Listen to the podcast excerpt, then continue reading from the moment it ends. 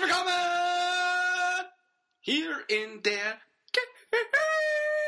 Are you ready to cast? Guten Tag, ihr wisst eh, wo wir sind. Exklusiv ist es auch nicht. Ich begrüße euch recht herzlich hier in unserem kleinen, schnuckigen Studio. Mein Name ist JJ Okocha. Maurizio Pochettino. Lorenzo von Matterhorn, Uwe Bein, Cersei Lannister, Jan-Ingwer Kalsen-Bracker. Heute zu Gast. Amro. Ja, wer bist denn du? Ich bin der Michael. Hör mal auf. Na, hör doch mal auf. Classy. Im Bereich Sack. Herzlich willkommen hier in der Cave zu diesem neuen, unglaublich schönen Podcast. Einem legendären Podcast. Schon, schon kann man diesen Cast niemandem mehr zeigen. Aber eins ist so wie immer, der Rühner ist zu Gast. Cavecast. Talk, talk, talk, please. Früher hast du dir mehr Mühe gegeben beim, beim Intro des Podcasts. Herzlich willkommen hier in der Cave. Mein Name ist äh, Uwe Bindewald. Heute zu Gast. Wieso denn der jetzt? Keine Ahnung. Heute zu Gast der Reno Servus. und Armin Reutershahn. Nee, keine Ahnung. Oh Mann, ey. Das ist ein Gegurke. Ich sag trotzdem mal Gude. Servus. Ähm, wir haben uns Kultur, Kultur hat heute Pause. Kultur, um Kultur und äh, vor allem Redekultur hat heute Pause. Aber ich sag mal so, der Buddy und ich, wir waren eigentlich ganz zufrieden mit dem, was so stand als in, in Sachen Euro 2020.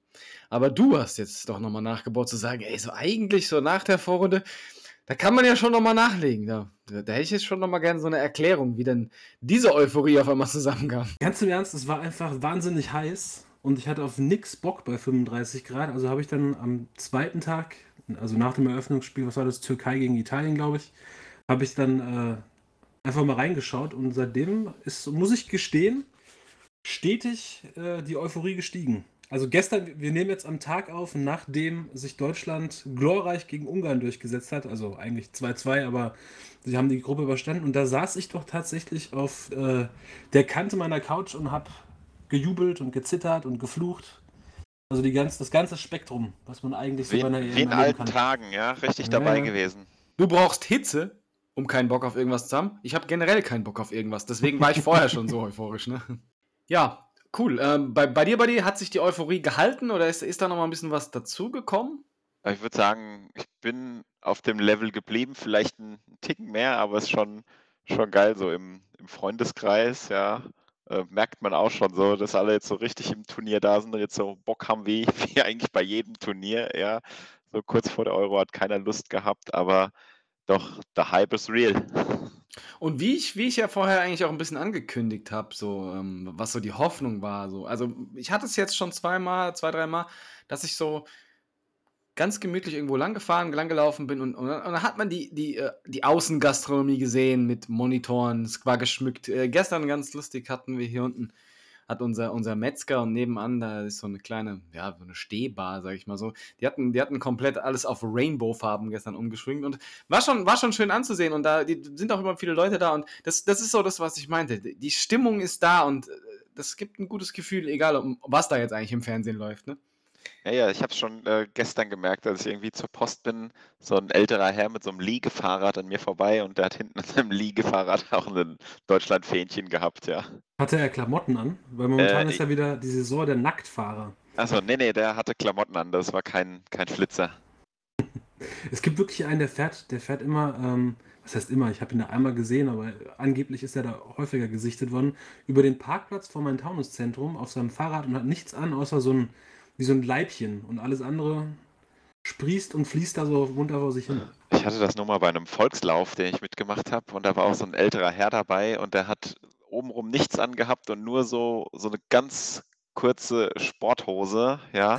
Und irgendeiner, der draußen gestanden hat, hat auch behauptet, der hätte die Sporthose auch nur an, dass er irgendwo seine Startnummer äh, befestigen kann. Ja, Hätte er direkt an den Lörres spinnen können. ja, Ähm. ja. War aber nichts fürs Auge, ja. Was ich euch mal fragen wollte, ihr wart ja äh, im Vorfeld schon euphorisiert, hat denn die EM das gehalten, was ihr euch davon versprochen habt? Also jetzt auch gerade sportlich, wie, wie, wie ordnet ihr es ein? Langweilige äh, Dreckspartien oder doch äh, schöner, schöner Eifer? Ich gehe sogar so weit, ich strengel mich mal ganz dreist vor, weil ich jetzt nicht Na, so bitte. viel sagen will. Ich, äh, ich gehe mal so weit zu sagen, dass ich mir zwischenzeitlich sogar darüber Gedanken gemacht habe, dass es eigentlich gar nicht schlecht war, wenn man die noch zwei Gruppen dazu gepackt hätte und wir einfach mit 32 in den Start gegangen sind. Also da sind ja schon ein paar Teams, die fehlen, wie Norwegen, Griechenland, Irland, Nordirland. Keine Ahnung was. Ich, wette, man hätte das vollkriegen können, weil ich finde gerade die kleineren Nationen, die vorher als kleiner äh, äh, ja, galten, wie Nordmazedonien, Finnland, Ungarn, die haben mir schon gut gefallen. Also die, klar haben die ein bisschen defensiver gespielt, aber es war doch durchgehend schon eigentlich gut anzusehen. Klar, es gab zwischendrin mal so eine Phase, wo einzelne Spieler äh, so Würgepartien waren, aber ich habe eher das Gefühl gehabt, sogar die größeren Mannschaften haben für das unattraktivere, sportlichere äh, gesorgt, sozusagen. Und deswegen, ich, bei mir kam es auch so weit, dass ich äh, tatsächlich alles geguckt habe, wo ich konnte. Also ich habe ja damals noch gesagt, ja, mal gucken, wenn abends die Partie passt und das Ergebnis passt, dann gehe ich immer auf 3 zu 1. Aber ich habe wirklich alles geguckt, ja. Aber, und, und wie gesagt, also bei mir war es sogar so weit, mir hat, mich hat das so unterhalten, dass ich mir gedacht habe, ey, noch acht mehr kleine reingepackt, also sind ja nicht zwingend kleine und ich wäre auch glücklich gewesen, ja. Den Vorschlag finde ich gar nicht schlecht, äh, aber dann wieder zu einem Modus, wo halt nur die ersten beiden weiterkommen. Ja. Wäre ja dann automatisch so, ja. ja. Ja, genau, dass man dann ein 32er-Feld hast und dann eben auch aus jeder Gruppe zwei weiter und dann hast du auch dein, dein Achtelfinale, ja, weil, äh, boah, das ist dann auch immer so eine riesen Rechenschieberei, ja, okay, bist du jetzt schon unter den vier besten Gruppen Dritten und so, also es ist schon ein bisschen, bisschen komisch, aber nee, ich fand auch, da waren, waren viele coole Spiele dabei, ja, ähm, Gerade jetzt auch so letzten Spieltag, wo es dann ums Weiterkommen geht, klar, so das Dänemark-Spiel, ja, was so, äh, wo schon viel Emotionen dabei waren, aber auch in der ersten Woche irgendwie so Holland gegen Ukraine oder so. Ja, Wollte ich gerade sagen, bisher mein hin und her ging. Was ein bisschen schade war, wo wir uns beim letzten Podcast haben wir uns ja alle irgendwie auf England gegen Schottland gefreut. Das war so wahrscheinlich mit so ziemlich das gurkigste Spiel in der ganzen Euro. Ja. Echt? Ich fand das eigentlich ganz cool, das Spiel. Ehrlich? Okay, Ja. also, also Naja. zumindest von den Engländern, ja, fand ich jetzt nicht so, nicht so berauschend, aber nee, sehr unterhaltsam. Ich habe auch viel geguckt, aber auch häufig dann einfach nur nebenbei laufen lassen. Ja. Ich glaube, bei mir kam halt daher, ähm, dass ich tatsächlich zum ersten Mal seit, ja, das letzte Mal habe ich zehn Jahre gesagt, da habe ich wieder diese, ja, vor zehn Jahren war 2001 Rechnung im Kopf gehabt. Ähm, es dürften 20 Jahre gewesen sein, wo ich zum ersten Mal wirklich wieder so auch gegen England war tatsächlich. Also jetzt nicht gerade, wenn sie gegen Deutschland dann sowieso, aber ähm, ich habe wirklich den Schotten die Daumen gedrückt und daher war da auch so eine persönliche Spannung drin, weil es halt echt knapp war. Und ich glaube, daher kam bei mir diese Unterhaltung in dem Spiel, weil fußballerisch, keine Ahnung, vielleicht war es tatsächlich nicht so berauschend, aber darüber blickt man ja, wenn man so ein bisschen involviert ist, gerne drüber hinweg. Ja. Habt ihr, ihr habt sicherlich mitbekommen, ähm, Coca-Cola Gate. Ja. André? ja, von Ronaldo, ja. Habt ihr auch die, die, die, ich sag mal, Rahmen-Facts dazu äh, mitbekommen? Weil ich fand das echt interessant, wie, wie äh, ein Fußballer so eine Weltmarke wie Coca-Cola mit so einer leichten äh, Handgeste und so einer Fluppe, die er gezogen hat, wie er die beschädigen kann. Ich habe nur irgendwas, ich weiß nicht, ob das stimmt, aber irgendwas von 4 Milliarden Wertverlust an der Ja, Börse genau. oder so. Ja. Der Ich glaube, es waren Markenwert? 4 Millionen, oder? Der, nee, der Markenwert ist an dem Tag, laut dem Guardian zumindest, von 242 auf 238 Milliarden gesunken. Das, äh, die, ich glaube, der, der Aktienkurs ist auch fast einen ganzen Dollar ge- gesunken, also 1,6 Prozent. Und das alles nur, weil Ronaldo zwei Colaflaschen von sich weggeschoben hat und hat gesagt, er trinkt lieber Wasser.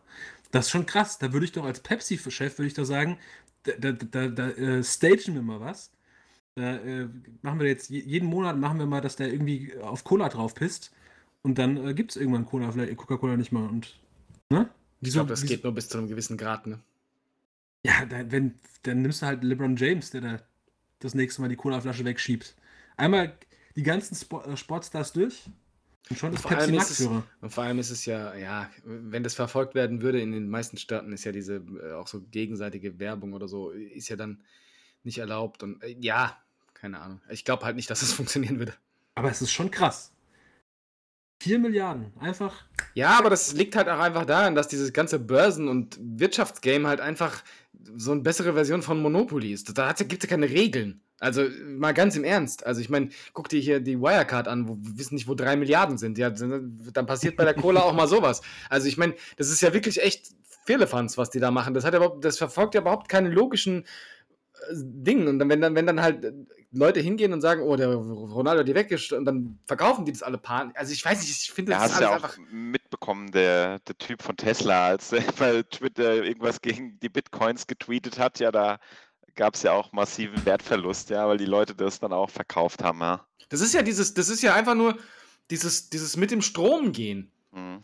Ähm, da, du hast 100 Leute, so, und da kommt einer davor und sagt, der Bitcoin ist blöd. Und dann sitzen 100 Leute da und denken, hm, wenn jetzt 20 von den 100 Leuten sagen, oh, weil der das sagt, verkaufe ich meine, äh, dann oder, oder kommen auf die Idee, dass andere denken, sie würden jetzt ihre verkaufen, also verkaufe ich meine mal lieber damit und dann verkaufen Ja, 50 ja. und weißt du, so ist, so funktioniert es ja. Es ist ja auch so, ich glaube nicht, dass irgendeine Colaflasche auf der Welt weniger verkauft worden ist, deswegen.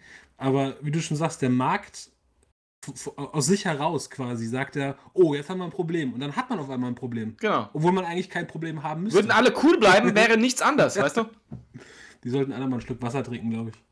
Du hast Genau. übrigens gerade gesagt, äh, dass das Wirtschafts- und, was war das? Wirtschafts- und Aktien-Game. Da musst du vorsichtig sein, weil wenn äh, Almut Schuld das hört, dann kriegt die einen Lachanfall. Bevor du zum nächsten Thema gehst, ich weiß nicht, da war ja dann einen Tag später mit, mit Pogba und Heineken sowas ähnliches und ich weiß nicht, ob ihr das dann auch gesehen habt, äh, als der Trainer von Russland, Tschetschesow, dann zur Pressekonferenz kam und dann wie äh, äh, sich diese beiden Cola-Flaschen genommen hat und dann diese Kronkorken aneinander gemacht hat und die selbst so aufgehebelt hat, ja, wie man es sonst so äh, kennt, sonntags auf dem Sportplatz äh, nach dem Spiel äh, werden halt die, die, die Bierflaschen so aufgemacht. Ja, das fand ich dann auch charmant, ja. Oder wie Lukas Radetzky nach dem DFB-Pokalfinale im Sportstudio, als er auf dem Bierkasten gesessen hat. Ja, Ja, man muss, man muss nah dran sein an der Kurve. auf jeden Fall. Erzähl mir mal von der Almut. Ich Genau. wollte nur so geschickt überleiten zu ähm, der Berichterstattung, über die wir gleich reden können. Und noch mal ein bisschen bewerten, ob das alles so von den Steuergeldern, GEZ-Gebühren so sinnvoll investiert ist. Aber habt ihr das mitbekommen, als ich meine, es war nach dem Eigentor von, von Hummels und dann hatte Boateng und Kunz haben irgendwie so gequatscht im ARD-Studio ist das, glaube ich, oder ist es ZDF? Bei der ARD. ARD, genau. Und dann meinte der Boateng halt so, ja, er ist halt ein Sharp und meinte so, naja, äh, Mats Hummels ist jetzt lang genug im Game und dieses im Game sein, dieses äh, Straßensprech hat Almut Schuld so ähm, belustigt, dass sie, glaube ich, äh, drei Minuten lang einen Lachanfall hatte. Und ich fand das irgendwie so sympathisch. Ja. Ich hab's nicht gesehen. Musst du mal googeln. Ja, weil ich finde es lustig, dass sie daneben sitzt und lacht einfach Boateng aus. Ja, der hat einfach gelacht. Und er meint noch dieser Bommens oder Bommes, oder wie der heißt, diese, dieser Markus Lanz für Sport. Und so, ist mit dir alles gut? Und sie hat halt so abgewunken, hat immer wieder angefangen zu lachen und konnte gar nicht mehr an dieser Gesprächsrunde teilnehmen. Und ich fand das super sympathisch und ich mag die irgendwie auch total gerne. Also, ja, die, die, ist, war, die war gut, ja. nimmt auch kein Blatt vom Mund, die ist aber irgendwie sympathisch und gerne mehr davon. Die hat auch tatsächlich teilweise sportlich ähm, den anderen einfach auch mal äh, gezeigt, wie was wie es geht, so taktisch und so weiter. Hatte sie einfach teilweise äh, einen Mehrwert für die Ja, Sendung. ja, stimmt. weil, sie weil, hat äh, den Unterschied zwischen Angriffs- und Gegenpressing erklärt. Genau. Bommes. Ja. Und ähm, da, da sitzen ja manche mal, manches Mal so Boatengs dabei. Kramer finde ich auch nicht schlecht, aber so Boatengs, Ja. die, die sind da ein bisschen für den Fame dabei. Wobei ich es halt schon cool finde, dass, ich glaube, ARD ist das, die haben immer so internationale Altstars da sitzen, was ich irgendwie immer voll cool finde, dass die Gestern sich da so in die Geizka Mendieta oder vorgestern Ja, oder so. Ja, ich hatte nur beim zweiten Dänemark-Spiel kam dann Bjarne Goldbeck. Ja, genau, die haben dann immer so ein paar. Karambö saß noch da. Richtig, ja. Und äh, bei Italien weiß ich nicht mehr. Also da saßen auf jeden Fall ein paar Leute. Äh, Eng, von, England, vielleicht, ja. von, von Engländern saß, glaube ich, auch jemand da. Ich bin mir aber nicht mehr sicher. Aber fand ich cool, dass sie da so, so, Altstars hinsetzen, internationale, und die dann halt auch wirklich auch ins deutsche Fernsehen kommen. Ich meine, vielleicht haben die zu Hause keine Einladungen, weil sie halt da nicht so geil sind, aber. Naja, es gibt halt wahnsinnig viele Fußballer und nur eine begrenzte Anzahl an TV-Studios. Ja. Aber was ich mich da gestern oder vorgestern gefragt habe bei Geizka Mendieta, setzt er sich dann in einen Fl- Flieger, fliegt dann irgendwie nach Berlin oder wo auch immer die aufzeichnen, dann ist er da für eine halbe Stunde Vorberichterstattung, sagt nochmal fünf Minuten was in der Halbzeit und dann fliegt er wieder. Das war ja beim äh, Dings, ähm, ah, wie heißt der Schalker Belgier, der Wilmots, war das äh, Ja, so lustig, ja. weil ähm, Kampfschwein. ähm, da, das Spiel stand ja da irgendwie ähm, sehr, sehr lange auf der Kippe, äh, Belgien, Russland, äh, weil vorher war Dänemark, Also, Finnland. überhaupt angepfiffen wird, ja. Und, und da haben die den praktisch da irgendwie, keine Ahnung, drei Stunden lang im Catering gehalten und, und dann wurde das Spiel ja auch, ähm, hat sich ja überschnitten. Das heißt, diese Vorberichterstattung gab es überhaupt nicht und Oh. der ist dann praktisch nur in der Halbzeit mal kurz was gefragt worden und dann durfte er wieder gehen, so ungefähr. Aber der hat es so ganz cool genommen. Aber ja, da habe ich mich auch gefragt, so für, für, von wo ist der jetzt dafür angereist? Ja, Wahrscheinlich für zwei warme Leberkäsebrötchen oder so, ja. Ja. Ist er dann, naja, von Belgien äh, ist er wahrscheinlich noch mit dem Auto angereist oder so, ja. War das die Partie nach äh, dem Vorfall mit Eriksen? Genau, Genau. ja. Okay. Wollen wir da ganz kurz drüber sprechen? Weil Ja, äh, das hast du ja nicht so oft, ne? Also ich glaube, ich hatte, hatte die, ähm, den Ton aus und habe nebenbei ein bisschen trainiert und hatte irgendwie Podcast laufen und habe immer mal so hochgeguckt auf den Bildschirm und habe gesehen, oh, jetzt ist ja gleich Halbzeit und dann habe ich irgendwie die Handel wieder gestemmt, abgesetzt und habe mich darauf eingestellt, dass dann halt wieder diese, diese Experten in Anführungszeichen da sitzen und labern und sehe nur, wir sind immer noch im Stadion, aber es wird nicht gespielt und es hat sich so eine kleine Traube da oben gebildet. Na, oh je, was ist denn jetzt passiert? Schalt den Ton ein, nichts. Kein, kein Mensch sagt was. Bellaredi hat auch die Sprache verschlagen. Und dann habe ich dir auch noch geschrieben, André, was, was ist denn passiert? Und du meintest, Eriksen ist einfach umgefallen. Nee, ich habe dir tatsächlich geschrieben, ich glaube, Christian Eriksen ist gerade auf dem Platz gestorben. Ja, ich wollte das so nicht sagen, weil. Na gut. Nee, aber du darfst es- dich na- selbst reinreiten. Na, nein, ich reite mich nicht rein. Äh, Es ist ja, es ist ja ein Fakt und äh, dass ich in diesem Moment einfach auch einfach krass geschockt war. Also ich würde fast sagen, es war für mich Das war, traumatisch. kein, war kein flapsiger Spruch, sondern. Nee, es war einfach, Okay. ich war, ich war wirklich krass geschockt. Also einfach, du kennst diese Geschichten von Marc Vivian Fouet und keine Ahnung was, und ich Mhm. habe es aber noch nie live gesehen. Und, und du, du siehst diesen Spieler nicht einfach umfallen, sondern du siehst diese drei, vier trapsigen Schritte vorher und siehst, wie er aufknallt und dann wurde mir schon ganz anders in dem Moment. Und dann bildet sich diese Traube und so weiter und man hat diese krasse Anspannung und du merkst auf einmal so, oh, oh, du hast sehr schnell gemerkt, da ist irgendwas nicht richtig. Mhm. Und- es war auch ganz unangenehm ruhig im Dann haben, sie, ne? dann haben sie ihm ins, sogar noch bei der ARD so die, durch diese Spieler, die diese Traube gemacht haben, so durchgefilmt und haben dieses leblose Gesicht gefilmt. Also leblos nicht, aber so war halt. Das habe ich zum, zum weg. Glück nicht gesehen. ja, und, ich, und dann fingen sie an äh, mit diesen Wiederbelebungsmaßnahmen und ich sage ganz ehrlich, ich hab, bin aufgestanden und bin raus aus dem Raum und ich weiß nicht, wahrscheinlich war ich so blass wie die Wand, wirklich. Ich war richtig weg, weil ich sofort dachte, Alter, das war's. Ja, so, ich habe es noch nie gesehen, wie jemand auf dem Platz wiederbelebt worden sind. Und für mich war einfach klar, das war's, wirklich. Und das war halt auch, sollte nicht flapsig oder keine Ahnung was Mhm. wirken. Ich war in Mhm. dem Moment so geschockt, ich dachte, der ist gestorben, fertig. Ich Und das ich halt, saß im Nebenraum wirklich und hab aus dem Wohnzimmer noch die, die, die Geräusche gehört von der Übertragung und hab mir nur gedacht, bitte schaltet doch endlich weg, ich will zurückgehen und will mich irgendwie ablenken. Aber äh, ja, ging nicht. Und, Bei uns ähm, war das ähnlich, weil äh, wir hatten das Radio an, ja, und das Spiel lief, aber irgendwie auch ganz leise oder ohne Ton, ja, uns unterhalten und auf einmal siehst du dann eben auch so diese Herz-Lungen-Massage, die du machst und denkst so, okay, irgendwas äh, ist da jetzt nicht so, wie es sein soll, ja.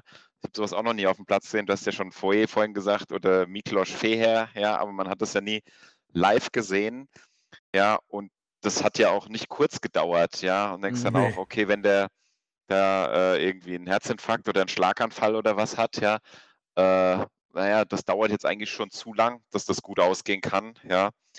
Ähm, ja, ich, ich hätte auch nicht gedacht, dass das Spiel irgendwie nochmal weitergeht, ja.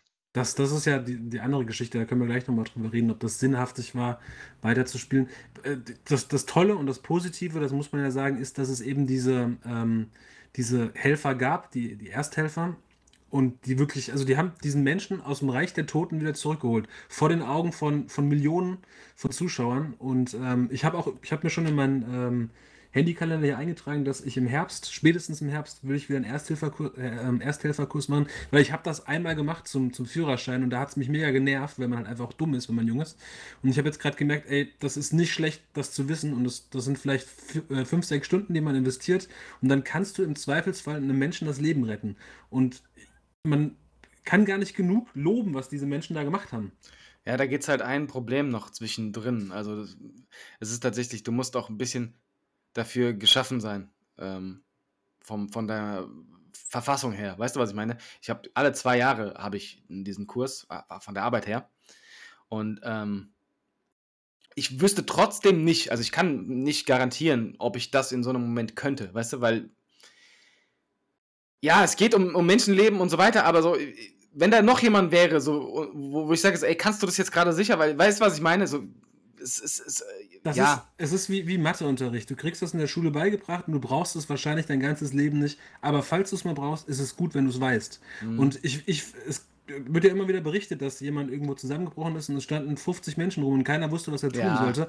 Und ich behaupte mal, wenn es wirklich Schlag auf Schlag kommt und dann kickt ja auch bei dir als, als äh, Beistehender Adrenalin rein. Richtig. Und dann willst du helfen.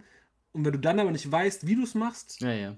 Dann, das ist scheiße. Und dieses Gefühl will ich, will ich nie im Leben. äh, Nee, das spüren. könnte ich schon, aber ich habe halt wieder jetzt gerade da in diesem Moment gemerkt, so wie, wie, wie, wie, ähm, wie mich sowas mitnimmt, wirklich. Also für mich war tatsächlich auch dieser Abend gebraucht. Ich war, äh, so dumm Ich klingt, ich, ausgemacht in der ich war, ich war Halbzeit. wirklich, ich war wirklich dankbar, dass danach Fußball kam. Also dumm das jetzt war, dass Fußball kam, ja, ähm, vor allem dieses Spiel.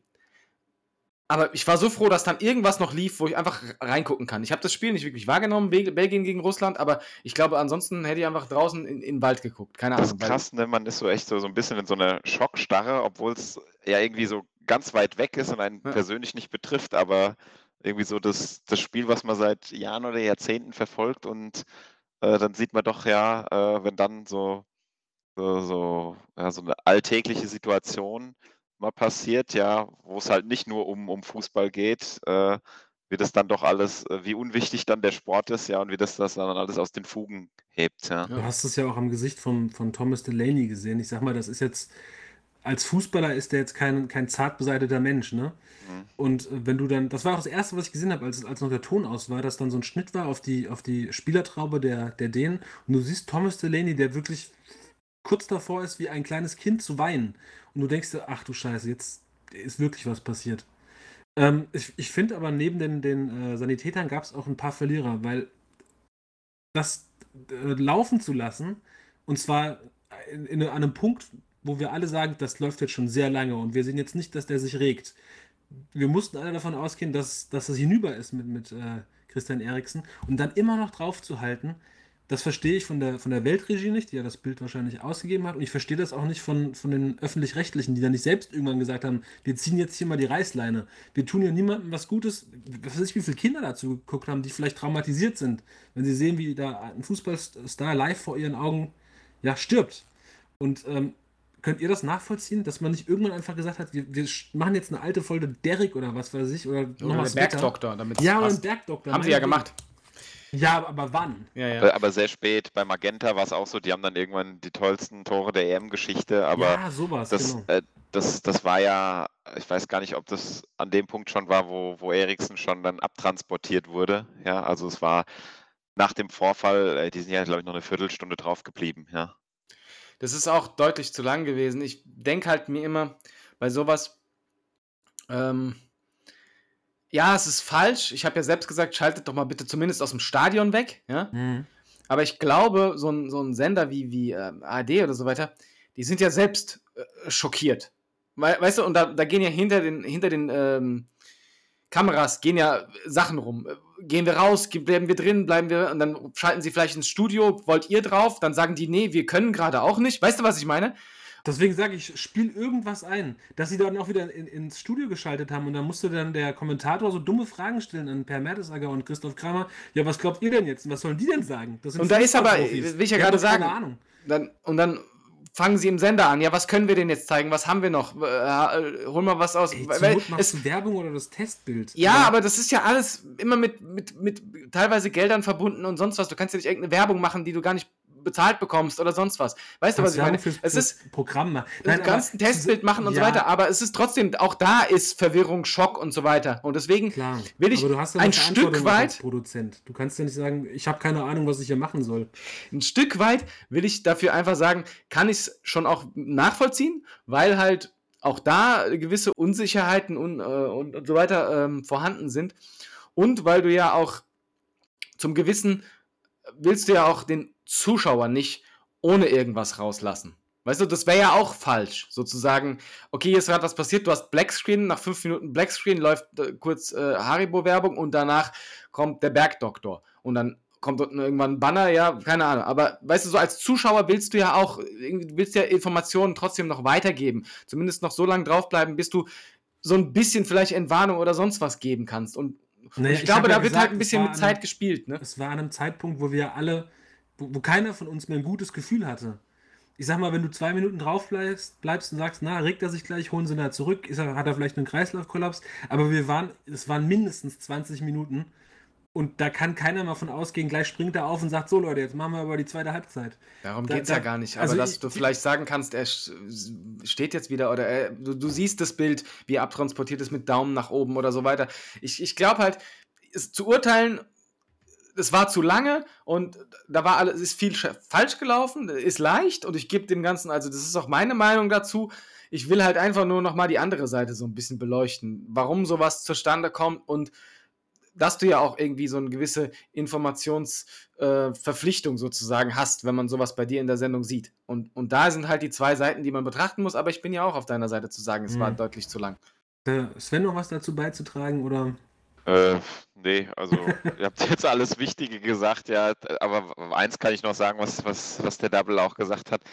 Wo sie dann weg waren, ja, dann ist man ja trotzdem in seine entsprechenden Sport-Apps in die Ticker gegangen, ja, und hat irgendwie doch nach Informationen gesucht, eben um irgendwann diese eine Information zu bekommen, äh, er ist stabil, er ist wohl auf oder irgendwas, ja, weil man, man wollte ja doch die Information haben und, und äh, nicht die, die alle befürchtet haben, ja.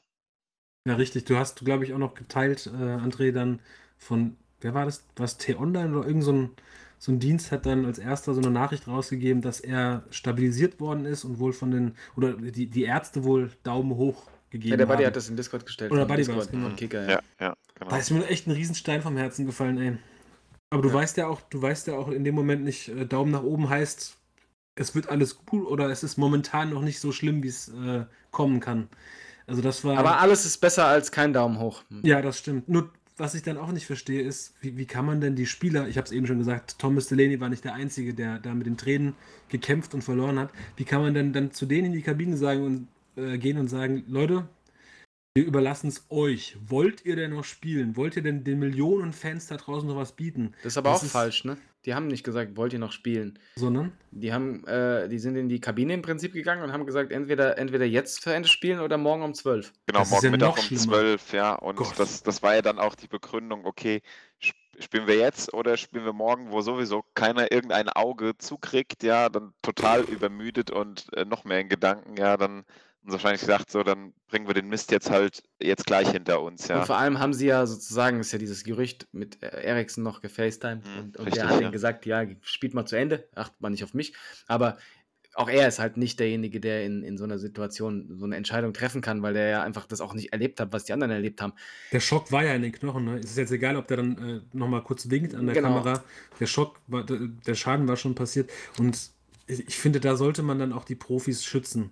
Weil da tut sich keiner einen Gefallen. Ist doch klar, guck mal, wenn, wenn da jemand reingekommen wäre und ich würde da sitzen dann, und ich habe das Gefühl, oder hängt jetzt verdammt viel dran, dann würde ich wahrscheinlich auch sagen, ja gut, dann machen wir das, weil man will sich ja dann nicht anstellen oder so. Aber keiner von denen hatte Bock, noch Fußball zu spielen. Das kann man denen überhaupt nicht verübeln. Ja. Ich glaube halt, die, die, die Finnen auch nicht, ja. Für die war das genauso schlimm. Ähm, aber ich meine, das wurde ja auch alles schon tausendfach gesagt und ich meine, man wird da nichts Gutes mehr rausziehen. Es war einfach schlecht. Da hätte man, hätte sich irgendjemand von der UEFA oder sonst wem da vorstellen können, hätte sagen können, scheißegal, was ihr jetzt entscheidet oder so weiter, wir holen das nach, aber nicht heute und auch nicht morgen. Ähm, geht mal nach Hause, schlaft zwei Nächte drüber. Ja. Und auch wenn die sich danach hinstellen und sagen, war schon gut, dass wir gespielt haben, weil in dem Abend hätte ich eh nicht mehr geschlafen. Ja, von mir aus, aber du konntest in dem, an dem Tag und vielleicht auch am nächsten Tag keine rationale Entscheidung mehr für dich treffen. Äh, kommen wir zurück, kehren wir zurück zu den positiven Aspekten. Wisst ihr, was mir aufgefallen ist? Dass ich, also ich, ich stehe im Verdacht, beziehungsweise es ist tatsächlich so, dass ich so ein bisschen zum Zynismus neige und muss da ach- achtpassen, dass ich nicht ein alter, verbitterter Mann werde. Aber mir geht jedes Mal das Herz auf und ich weiß nicht, ob das schon immer so war oder, und ich habe es vergessen oder es ist jetzt wirklich neu.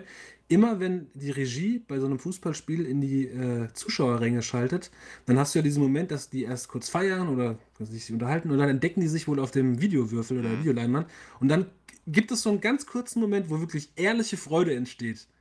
Und das macht mich irgendwie als Zuschauer dann am Fernseher auch richtig glücklich für einen Moment. Ich finde das so schön, dann äh, wird kurz angestupst, hier, guck mal, Papa, wir sind im Fernsehen, da wird auch schon wieder weggeschaltet. Aber das ist der Moment, wo, wo man wirklich ehrliche Freude sieht und auch so eine Freude, die man jetzt vielleicht längere Zeit nicht mehr haben konnte, weil man eben nicht mehr raus konnte, ne? Stimmt, das ist dann, dann wird der Nebenmann noch angetippt Ja, so, ja. und hingezeigt und man schaut aber halt, eigentlich möchte man ja auf den Würfel schauen und am besten gleichzeitig die sind noch in auch die schon mal so- Kamera, So ne? überfordert mit ihrer, mit ihrer das, Freude, ne? das, das klappt halt nie, ja, aber das sagst du da, das ist schon immer lustig, diese Bilder, ja. Ich fand's lustig, im US-Sport haben die äh, sonst immer diese Kiss-Cams.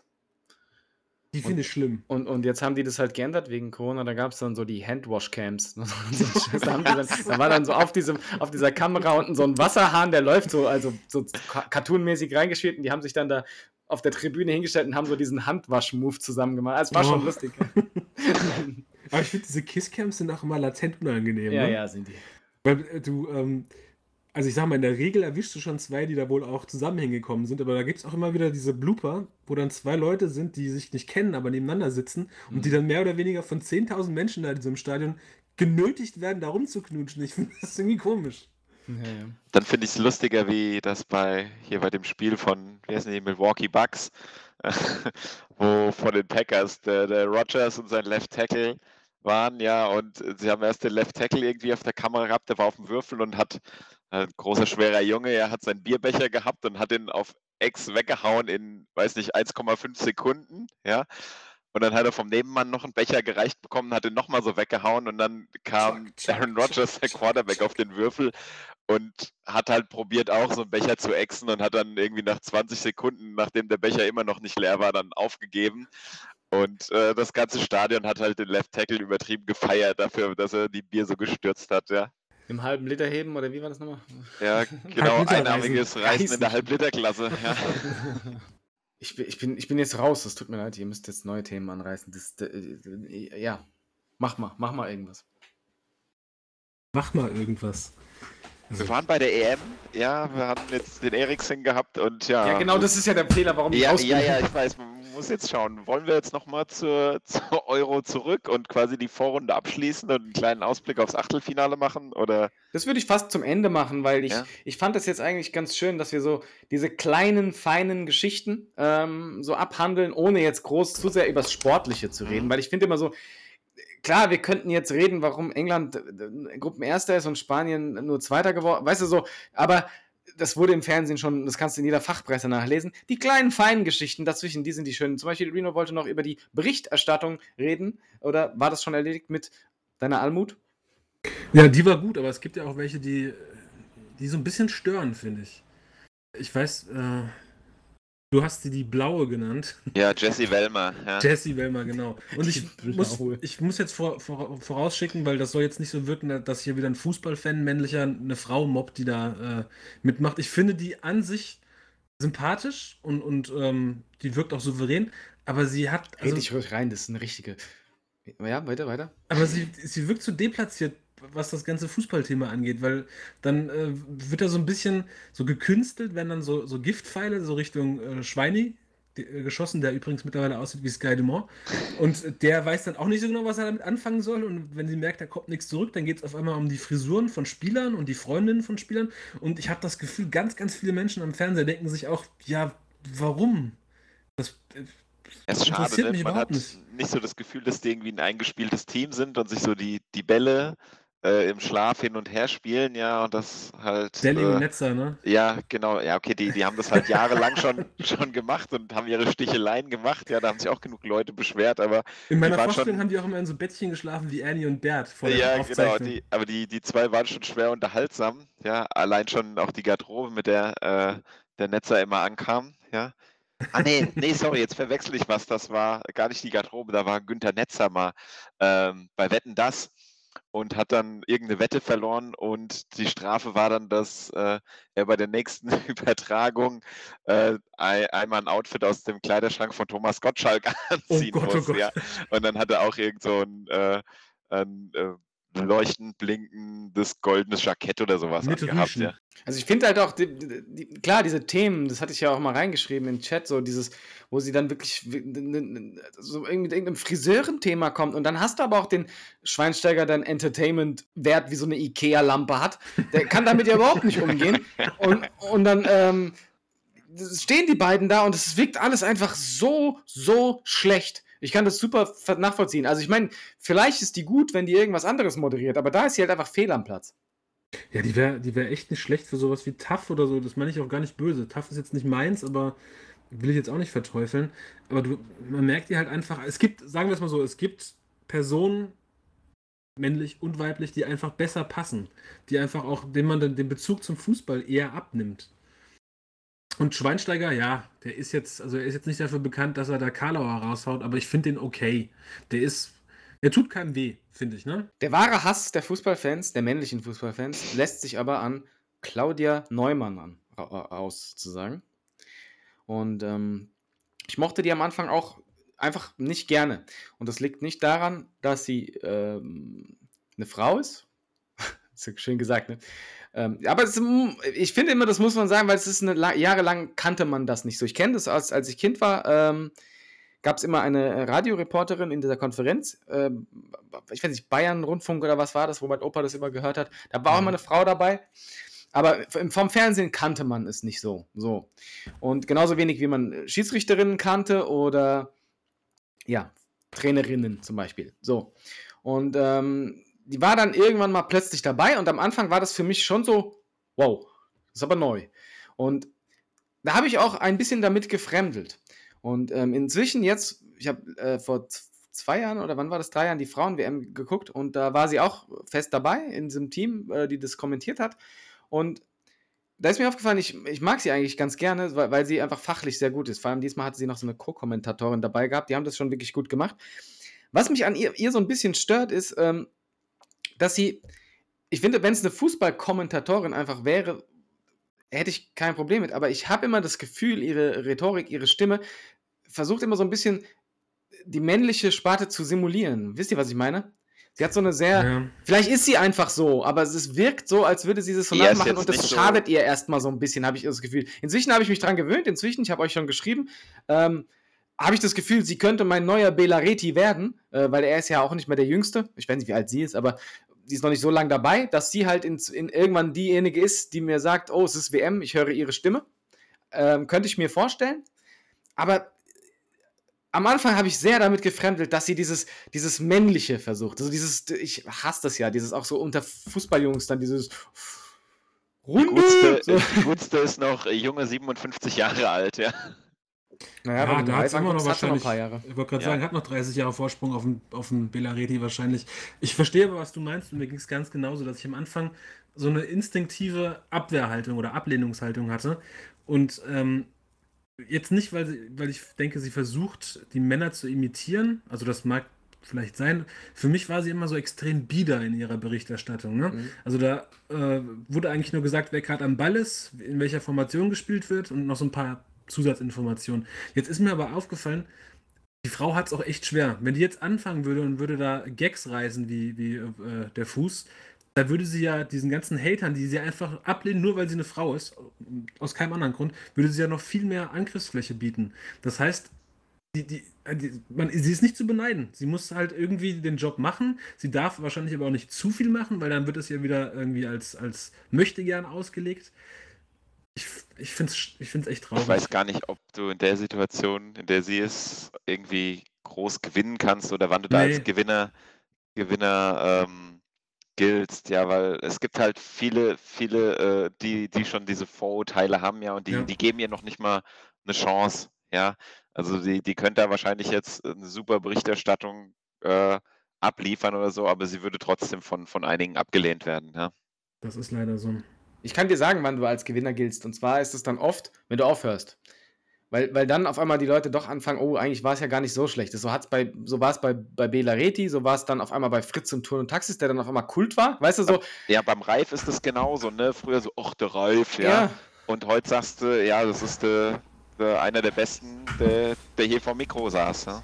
Und, und so wird es auch bei Bela Reti sein. Und ich meine, jeder von. Äh, Reno, okay, danke. Ja. Ähm, ähm, jeder von den Kommentatoren, die da aktuell kommentieren, werden kritisiert. Bei ihr kommt halt diese, ja, wirklich diese, das, was ich sage, was ich so hasse, diese, diese Fußballleute, die so dieses, äh, Runde, Kiste, Kiste, so diese Leute, die kritisieren sie und, und, und, und so, sie hat halt so sich so ein bisschen diese Rhetorik angeeignet. Vielleicht ist sie einfach so. Ich will da nichts dagegen sagen, weil inzwischen habe ich mich dran gewöhnt und finde es super und äh, freue mich auch immer, wenn, wenn, wenn, wenn ich einschalte und sie, sie ist da, weil ich weiß, dann werde ich wird es gut kommentiert. Nicht kommentiert wie ein Wolf Fuß, wo ich weiß, der macht auch mal Witzchen oder wie der Dittmann oder so, sondern gut für eine EM im, im Sinne von ARD, ZDF kommentieren mir neutralen Spiel. So, okay. sie, sie, nervt halt auch einfach nicht. Genau. Das, äh, das ist. Äh, der, der Klaas hat das doch mal gesagt, glaube ich, äh, vom, vom Baywatch Berlin Podcast, dass es so Comedians und Kabarettisten gibt, wo, er, wo, er, wo so die höchste Auszeichnungsform für ihn ist, dass man sagt, man kann den anmachen zu jeder Tages- und Nachtzeit und die nerven einen einfach nicht. Die ja. müssen nicht spektakulär super gut sein, aber die sind einfach okay. Und das, das ist sie auf jeden Fall. Und ich weiß auch, warum sie für dich die neue Bela Reti ist, weil sie auch einfach eine, eine sehr angenehme und prägnante Stimme hat, finde ich. Das ist ja das, was ich meinte, was ich eigentlich nicht so mag dass sie, diese Stimme, diese Stimmlage, die sind so ein bisschen, wo ich so denke, so, ist es gespielt? Ist es, ist es ihre Stimme so? Da, da äh, habe ich noch ein bisschen gefremdelt. Inzwischen habe ich mich dran gewöhnt und finde es auch angenehm, ja. Ich glaube, sie ist einfach die Wegbereiterin und die nächsten, die kommen, Kommentatorinnen, die werden es dann schon hoffentlich leichter haben. Halt eben, weil sie den, den, den Weg bereitet hat. Ja, guck dir die an, die im Studio saßen. Die wären alle dafür geeignet, wahrscheinlich irgendwann mal. Muss halt ein bisschen äh, Schule dran, sag ich mal. Ja, also ich meine, du kannst nicht einfach jeden auf einen Kommentatorenplatz setzen. Ja? Das hat man gesehen, als Eddie und Nils von Rocket Beans das mal ja, gemacht haben bei The Zone. Da gehört mehr dazu, als ein bisschen reden können. Und ähm, weiß nicht, ob es da Schulungen für gibt oder sonst was, aber ja. Wird passieren, wird kommen und so ist es. Ich würde jetzt langsam äh, Richtung sportlich gehen. Ähm, bevor wir ins Sportliche gehen, äh, wollte ich jetzt nochmal fragen, ähm, ist, ist jetzt noch Raum und Zeit für einen Rage oder ist da schon wieder abgeflacht bei dir? Mir wurde ja von der Chefetage dieses Podcasts durch die Blume gesagt, dass das hier nicht erwünscht ist. Und ehrlich gesagt ist es auch wieder ein bisschen ab, abgeflacht. Also ich, ich verspüre keinen Rage mehr. Klar, ich habe mich da so drauf gefreut. Ja, ja es, geht, es geht natürlich um das, ähm, um die Geschichte, dass in, in München die Allianz Arena anlässlich des Spiels Ungarn gegen Deutschland hätte in Regenbogenfarben gerne angeleuchtet werden sollen und wurde von der UEFA abgelehnt mit der Begründung, dass das ein politisches Statement wäre und der Sport ja frei von äh, Politik sein soll. Und das ähm, daran aufgehängt gab es noch ganz viele Dinge, die mir sauer aufgestoßen sind. Aber wozu es geführt hat, ist, dass einfach wirklich ein riesiger Ruck durch Deutschland ging und ähm, das im Endeffekt sogar viel eine größere, also eine viel stärkere Wirkung hatte, als wenn jetzt nur dieses eine Stadion, wo gespielt worden ist, in, in Regenbogenfarben geleuchtet hätte, sondern du hattest ja 15 verschiedene Arenen, du hattest tausend Menschen, die da mit Fähnchen durch die Gegend gelaufen sind, die auf Twitter und Instagram dafür sich stark gemacht haben für ähm, Gleichberechtigung. Und ähm, so gesehen hatte das dann doch wieder einen, einen, positiven Ausklang am Ende für mich. Ich weiß nicht, wie ihr, ihr, ob euch das überhaupt interessiert hat. Mich interessiert das natürlich total. Und ähm, ich fand halt, ich finde halt, das ist so, warum ich dagegen war, so, weil, warum ich das geschrieben habe, war halt einfach, die Chefetage. Ich, nein, war, war, die Chefetage, ich, ja, in dem Moment, weil, nee, ich, ähm, ich bin momentan so allergisch, reagiere ich auf diese, auf diese ganzen Social Media Shitstorms, die sich dann so hochschaukeln und keine Ahnung was.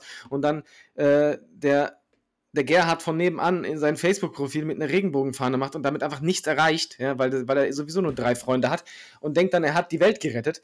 Und, und dann, weißt du, das schaukelt sich dann immer so hoch, wo ich, wo ich einfach in diesem Fall, ich bin da hundertprozentig dahinter. Aber gerade in diesem Fall ist es halt für mich sehr, sehr schwierig gewesen, weil diese Frage ist halt dieses, warum das Ungarn-Spiel? Weil bei 90% deren, die das jetzt ausgelöst hat, halt dieses, so ja, wir wollen diesem Typen eins auswischen und dann wurde es tatsächlich politisch. Weißt du, was ich meine? Ich bin, ich, ich bin auch dahinter zu sagen, ja, gerade da wäre es cool gewesen, aber ich kann schon auch in diesem Falle verstehen, ich würde niemals die UEFA loben, wirklich.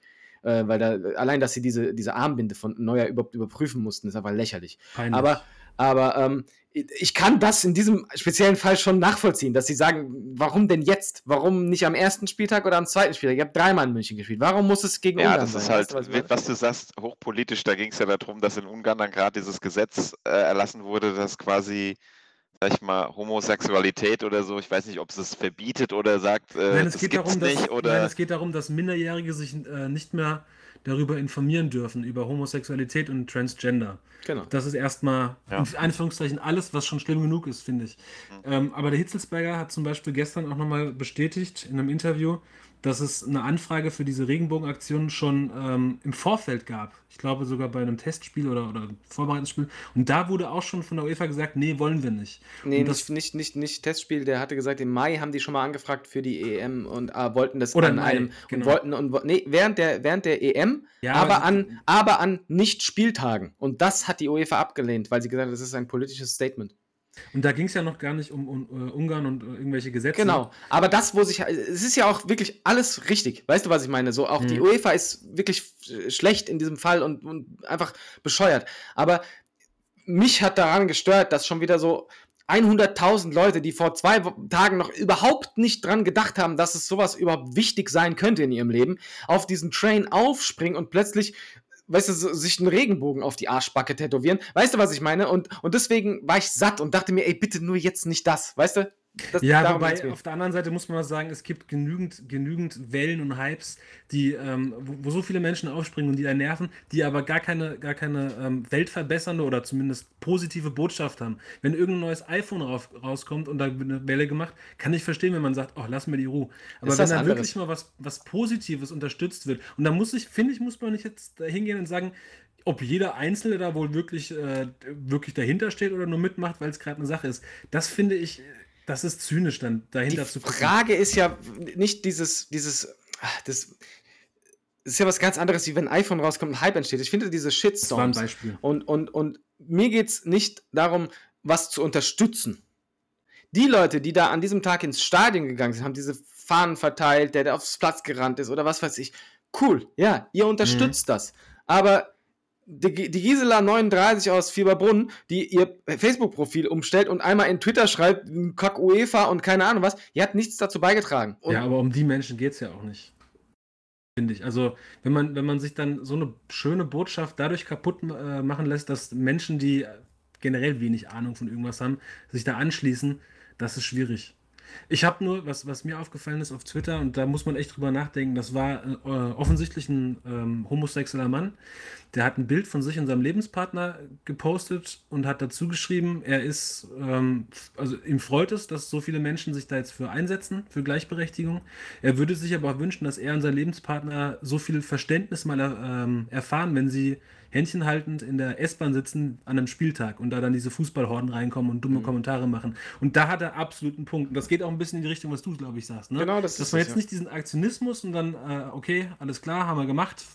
Jetzt haben wir uns den Umgang gezeigt. Das sind ja auch wieder diese, diese Genau, und Hintergründe. zwei ne? Tage später ist Ja. dann wieder irgendwas anderes, äh, was dann wichtig ist und dann ist nicht mehr der bunte Kringel um das Profilbild rum, ja, sondern dann ist das schon wieder Mhm. vergessen, ja. Es geht dann auch so um Nachhaltigkeit, ja. Genau. Es geht noch nicht mal unbedingt darum, dann, dass man, äh, klar, diejenigen, die den dann anpöbeln oder so weiter, das waren auch nicht die, die da äh, ihr Regenbogenprofilbild gemacht haben, sondern mir geht es dann darum, in diesen Situationen aufzustehen und einzustehen für die oder, oder Ja. weißt du, dich da vorzustellen.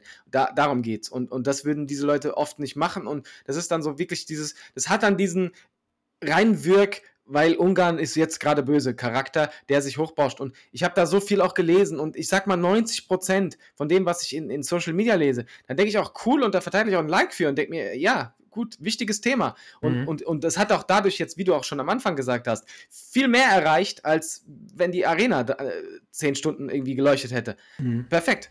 Aber es ist halt bei vielen einfach so dieses Aufspringen, wir wollen jetzt den da einen reinwürgen und deswegen ähm, war ich ein bisschen äh, genervt tatsächlich. Und ja, aber Das, trotzdem das kann ich verstehen. ne? wichtig, dass wir äh, trotzdem darüber geredet haben, weil äh, ich dachte mir, naja, dann haben wir es hier auch mal angebracht und ich durfte meine Meinung noch mal so ein bisschen. Und ich denke, ich Aufklären. spreche für uns alle, wenn ich sage, der Cavecast ist und bleibt bunt. So. Ich baue es aufs Cover. Nee, Spaß. so, diese 20 Zuhörer, genau, das wäre halt dieser Scheißeffekt. Naja, gut. Ähm, was so ich, viele sind schon. Ja, ja, ja. ja. Ich werde nervös. Ähm, Was ich, was ich, ähm, um mal zurück zum Sportlichen zu, äh, zu kommen, wollte ich einfach mal fragen, ähm, wie sehr drückt ihr denn bei so einem Turnier dann den Underdogs äh, die Daumen? Also ich sag mal, wenn jetzt Belgien gegen Finnland spielt, wie sehr seid ihr in so einem Moment für Finnland oder seid ihr dann auch öfters einfach für die großen Teams? Ich habe immer ein Herz für den Underdog.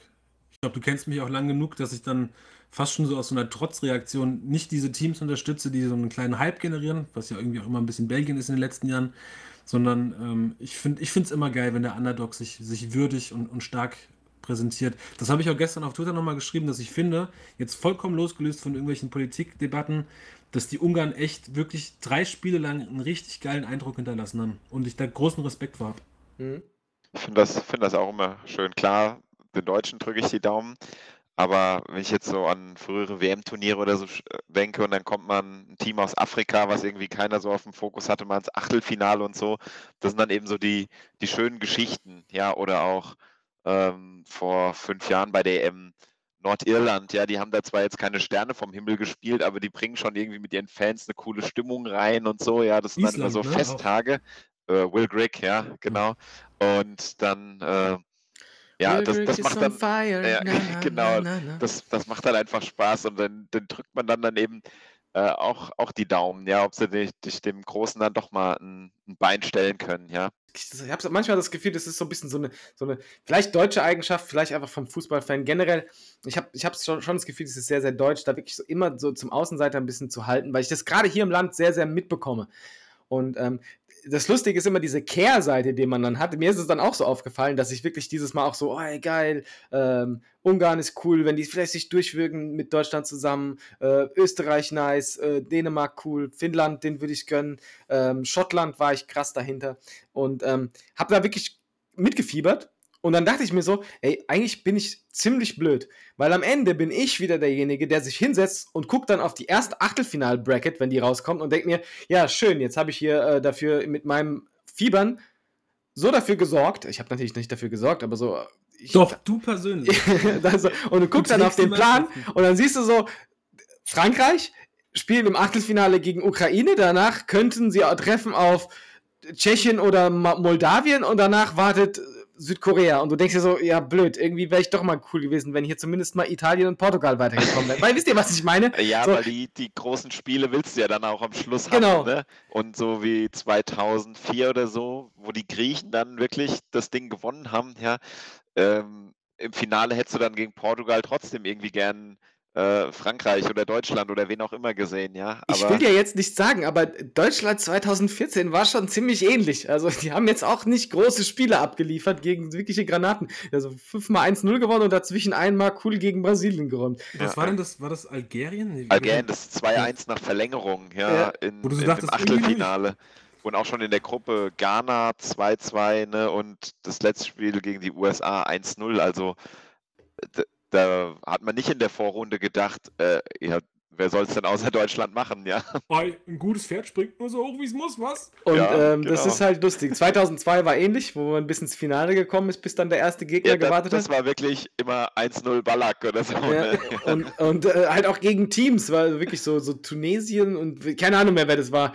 Ähm, und, Ja, das war Paraguay, es war die USA und es war Südkorea. Ja. Genau, also wirklich fantastische Teams und das ist halt wirklich immer so, da habe ich immer so das Gefühl, wer, wer beißt sich in den Schwanz? Ja, wisst ihr, was ich meine? Ähm, Was? Was? Wer beißt sich in den Schwanz? die Ich Ratte und die, die Katze Schlange? beißt sich in den Keine Schwanz, Ahnung, ja. irgendein Tier beißt sich in den Schwanz, ja. Ja, Ach die du, Katze. ach, du wolltest ein Sprichwort. Ich habe das gerade gar nicht gerafft. Das, Ja, ja.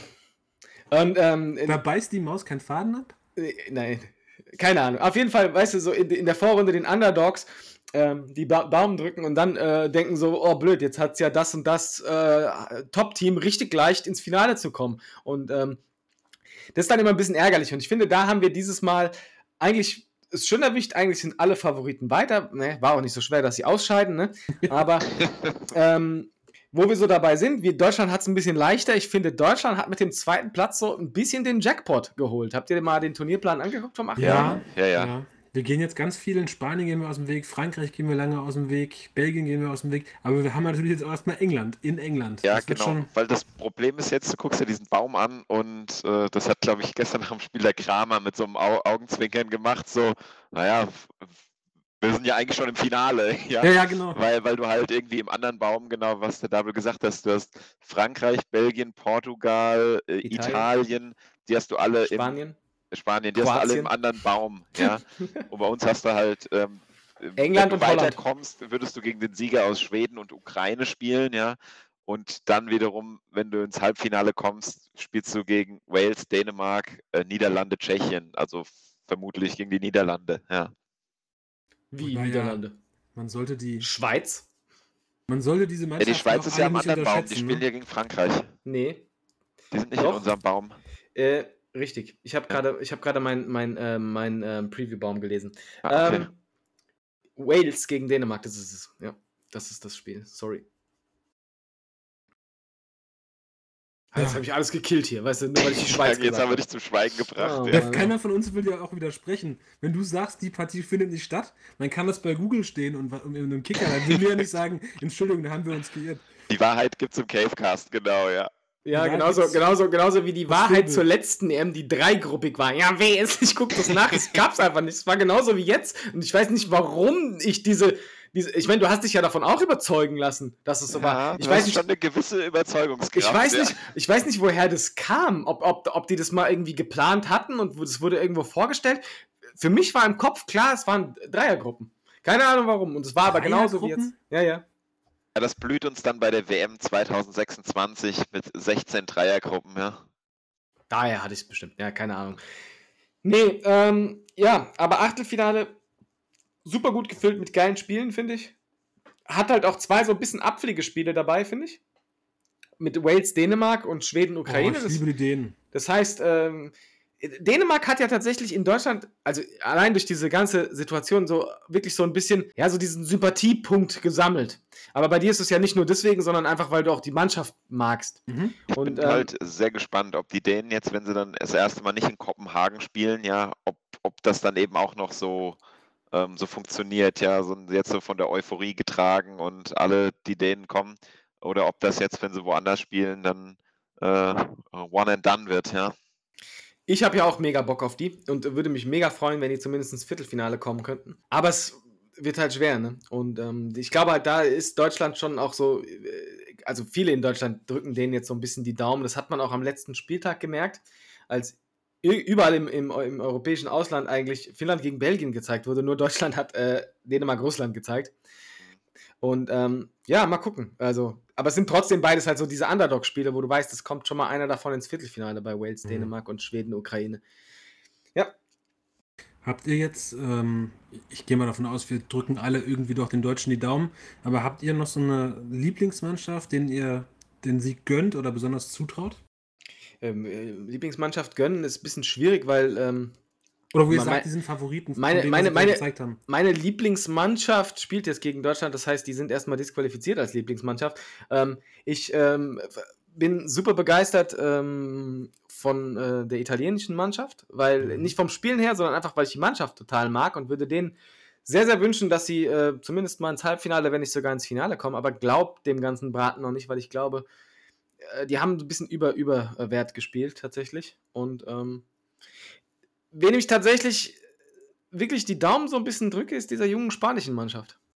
Wobei die sich auch teilweise sehr schwer getan haben, ne? Ja, es ist, es, ich bin mal gespannt, ob da jetzt gestern durch dieses 5-0 war jetzt wirklich so der Knoten geplatzt ist und die jetzt ins, ins Rollen kommen. Ja, weil äh, die Anlagen alles haben, haben, haben die, ja, aber es ist halt auch oft bei einer spanischen Mannschaft gewesen, die dann in, in Schönheit da irgendwie vergessen, die, die Tore zu machen. Ja, wenn du ans erste Spiel denkst, wo die irgendwie 950 Pässe gespielt haben, ja, äh, ähm, aber dann nichts auf dem, auf dem Scoreboard haben. Ja, also ich weiß, ich hatte die Spanier ja in unserem Preview relativ weit oben, ja, aber ich sehe sie jetzt nicht mehr so weit oben. Also ich, ich traue den Belgiern noch ganz viel zu. Ich glaube, die könnten diesmal wirklich, ja, das mit Geheimfavorit, äh, so geheim ist das nicht mehr, ja, aber gerade jetzt, wo De Bruyne wieder zurück ist, ja, glaube ich, das ist wirklich auch eine ziemlich stabile Mannschaft und ja, ohne dich zusätzlich zu wiederholen, Double, die Italiener hatte ich nicht so auf dem Fokus, ja, und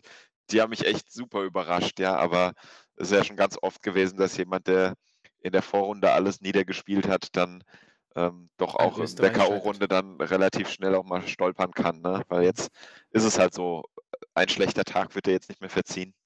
Gary, Gary Lineker sagt es ja auch immer wieder, er wird nicht müde, es zu betonen und am Ende gewinnen die Deutschen. Äh, Ich glaube so. ja.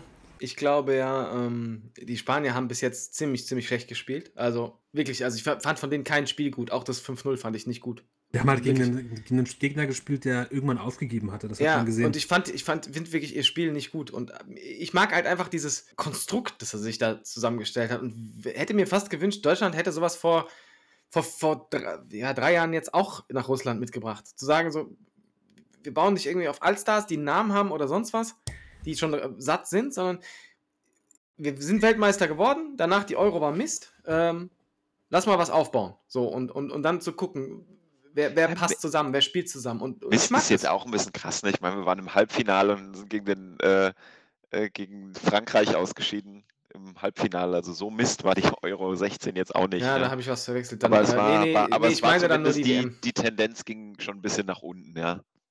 Ich meine, nee, ich meine dann nur die WM. Ich, da- ich habe irgendwie äh, in Erinnerung, dass die EM davor auch nicht, aber ja, es war Halbfinale. Nee, tut mir leid, das war dann. Alles falsch. gut, alles gut. Aber ja, über die WM davor müssen wir nicht sprechen. Die, die hat ja gar nicht stattgefunden, ja. Und deswegen, da mag ich halt dieses Konstrukt zu sagen, jetzt auch, dass man halt nicht mit diesen ähm, acht Außenstürmern da vorne rumrennt, sondern dass man vielleicht auch mal in der Quali neun Mittelstürmer getestet hat und wenn es halt einer von Eintracht Braunschweig gewesen wäre. Weißt du, was ich meine? Da habe ich aber drüber nachgedacht, weil wir gestern auch per WhatsApp dann uns unterhalten haben, äh, dass die doch mal die Franzosen mal Giroud rüberschicken könnten für, Ja. die Deutschen. Und ähm, jetzt, wo du sagst, man hätte mal einen Mittelstürmer testen können, mir ist partout keiner eingefallen, außer Luca Waldschmidt, aber keine Ahnung, was der mittlerweile in, in Portugal macht. Es gibt sicher irgendwo irgendwelche und, Ja, und wenn die halt nicht auf dem Namen. Niveau spielen, könnte man sie einfach mal auf dem Niveau testen. Weißt du, was ich meine? Äh, Bei, bei Spanien, äh, also ich meine, da, da rennen Leute rum, wo ich mir denke, was, was machen die denn in der Nationalmannschaft? Also da gibt es einfach bessere, ja. Also wenn ich überlege, dass ein Saul Niguez und ein Sergio Ramos zu Hause sitzen, also da, da sind andere äh, ähm, Entscheidungen getroffen worden. Äh, Mag es die sein, dass Luis Enrique Barca-Trainer, Barca-Legende ist und äh, Sergio Ramos von Real Madrid ist, aber da sind andere Entscheidungen Der hat getroffen doch auch für Real Madrid gespielt. und da Ja, ja, ist, Enrique war sogar auch bei Real, ja. Hat bei beiden gekickt. und da ist, da ist halt so ein bisschen die Frage, ähm, ob man sowas hätte man vielleicht ein bisschen testen können. Aber ja, und ich mag das halt bei Spanien. Das, das ist das, was ich, was ich irgendwie feiere, dass, dass man da was probiert, was jetzt nicht so normal ist für Nationalmannschaften, dass es jetzt in der Vorrunde funktioniert hat. Und ja, vielleicht mit diesem, ihr habt gesagt, der, der, der Knoten ist geplatzt. Vielleicht darüber zu sagen, man spielt sich jetzt in den Rausch, schlägt Kroatien und dann, ja, guckt man, was gegen Frankreich geht, ne? Geht es euch auch so, wo wir gerade bei dem Thema äh, echte Mittelstürmer sind? Ich habe so, Entschuldigung, ich habe so ein bisschen das Gefühl, dass die Flanke wieder schick geworden ist. So, irgendwie so die letzten 10, 12, 14 Jahre wirkt es immer so, als würden sich alle Mannschaften irgendwie durch die Mitte durchkombinieren wollen oder mit, mit äh, Pässen in den Rückraum agieren. Und mittlerweile gibt es auch wieder die Halbfeldflanke, die dann sogar zum Tor führt. Ja, das ist die, das ist mir gestern nur aufgefallen. Die hat zwar nicht zum Tor geführt, aber es hat, glaube ich, Matze Ginter in der ersten halben Stunde Ja, der 14 Mal auch probiert. Ne? Ja, Ja, war halt der einzige Spieler, den die Ungarn nicht gedeckt haben. Ne? ja Clever genau. gemacht. Ja. Das Aber ne, ist, geht das, kommt das mir nur so vor oder ist das wirklich, dass die Flanke wieder ein probates Mittel ist? Ich glaube einfach, das ist so ein bisschen die, die Not, zu hoffen, da geht schon irgendwas. Es ist, es ist wirklich dieses, ich glaube, das ist daraus geboren, dass diese Vorrunde so ein bisschen aufgeblasen wurde und man im Prinzip mit bisschen Würgen da sowieso weiterkommt. Dass man da wirklich erstmal geguckt hat, man steht fest und vorne haut man mal ein paar Dinge an 16er und hofft. Ich glaube, die WM wird sich ab jetzt, äh, die EM wird sich ein bisschen verändern. Ja, also, dass da ein bisschen anders aufgetreten wird. Ich bin gespannt auf Frankreich, weil ähm, Frankreich fand ich in der Gruppenphase äh, eigentlich ziemlich, ziemlich stark. Und ich habe immer so ein bisschen das Gefühl gehabt, die haben noch so ein bisschen die Handbremse angehabt. Die haben immer mal wieder zwischendrin die Handbremse gelöst und ähm, Haben die schweren Jungs jetzt noch nicht dauerhaft von der Leine gelassen. da ja. hat es schon, ja, nee, auch taktisch, weil, weil weißt du, die, die, die haben auch jetzt ge gestern gegen Portugal, die haben meistens hinten drin gestanden, haben versucht, Portugal das Spiel lassen, machen zu lassen. Aber du hast dann das Gefühl, es hat den, den, die haben den Schalter umgedreht Mhm. und auf einmal haben die einen Druck da vorne gemacht. Nicht nur wie gegen Deutschland, wo Deutschland dann am Ende aufrücken musste und die hatten einen Konter. Ja, das ist eine andere Situation, dass du mit Spielern wie Mbappé äh, kontern kannst. Aber ich habe das Gefühl, selbst bei einem Spiel, wo wirklich beide auf Augenhöhe spielen, können die noch entscheiden, wann nehmen wir das Spiel in die Hand, wann machen wir krassen Druck, wann können wir uns schonen. Und ich habe das Gefühl, an Frankreich führt absolut kein Weg vorbei. Also die werden das Ding gewinnen. Also bin Finde mir ich auch so. Ja. sicher. Du hast, du, wie du schon sagst, dieser Schalter, den, den haben äh, andere Mannschaften nicht, dass du. Es hieß ja immer äh, am Anfang dann gegen Deutschland, die hätten so feige gespielt und hätten sich nur aufs Verteidigen konzentriert. Die Sache ist aber, die können sich das leisten, auch mal wenig fürs Spiel zu machen, weil sie dann immer noch diesen besagten Schalter haben, um in den richtigen Momenten dann die Dinger zu machen. Und diese Qualität, die hat keine andere Mannschaft. Auch Italien, die mir auch sehr gut gefallen haben, da hast du das Gefühl, die müssen permanent hochtourig spielen, um, um, um äh, ihre Leistung zu bringen. Italien war halt in drei Spielen nie unter Druck. Das muss man halt Ja. auch mal sagen. Ja. Es ist Also- die Frage, ne, wenn die jetzt mal ein bisschen gefordert werden, ja. Weiß nicht, ob, ob sie von Österreich gefordert werden, aber die werden irgendwann noch auf einen Gegner treffen, der, der auch ein bisschen Gegenwehr zeigt, ja. Ja, spätestens im Viertelfinale wartet Belgien oder Portugal, ne? Mhm, ja Und das, Nacht. Das dann halt schon eine andere Hausnummer, ne? Ja. Neben der Flanke ein weiteres probates Mittel, das Eigentor. Ja, der, das Eigentor, ich hatte irgendwie, äh, weiß gar nicht, wer es mir erzählt hat, gestern in allen EM-Turnieren davor gab es irgendwie acht Eigentore und bei dieser, sieben, ne? Ja. ja, und, und bei dieser Euro jetzt mit dem äh, mit der Volleyballanlage vom slowakischen Torwart sind es dann jetzt auch schon acht, ja. Dubravka war das, ne? Da hat mir auch echt leid getan. Das war, das war eine richtig beschissene Situation für einen Torwart. Ja, vor allem, äh, der hat vorher die erste halbe Stunde hat er super gehalten. Der hat einen Richtig stark, Elfmeter rausgeholt und hat zwei, drei andere Dinger schon ganz gut rausgefischt, ja, und dann ja, passiert ihm halt da dieses Piplica-Ding, ja, und dann war das Spiel halt auch durch irgendwie, ja.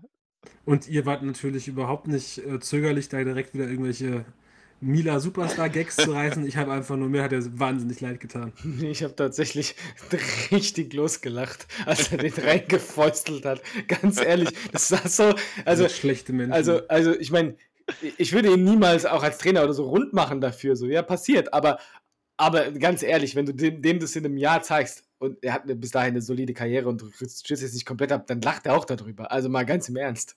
ich glaube nicht, dass der jemals drüber lachen wird. Ach, Das, ja, das ist auch nur ein Sport, ne? Also, Ja, ich glaube auch nicht, dass äh, wegen der Szene die Slowakei dann nicht Europameister geworden ist. Ja. Ja, also das war der Schlüsselmoment. ja. Wer, ähm, äh, habt ihr irgendeinen äh, Spieler, den ihr sagen würdet, bis jetzt absolutes Brett, äh, Überraschung oder bester Spieler der EM und habt ihr eine absolute Enttäuschung? Die Enttäuschung ist leicht. Da kannst du, kannst du mit geschlossenen Augen kannst du einen Stein in die türkische Mannschaft werfen. Wen es trifft, der äh, ist nicht so verkehrt. Ähm, darüber hinaus, äh, ich tue mich da echt schwer, weil so Einzelleistungen sind mir jetzt gerade gar nicht im Kopf. Ich könnte einen Namen als super Enttäuschung in den Raum werfen und würde gerne mal. wissen, was ihr dazu sagt. Harry Kane. Ah, Ich weiß nicht, ob, ob ich Enttäuschung sagen würde.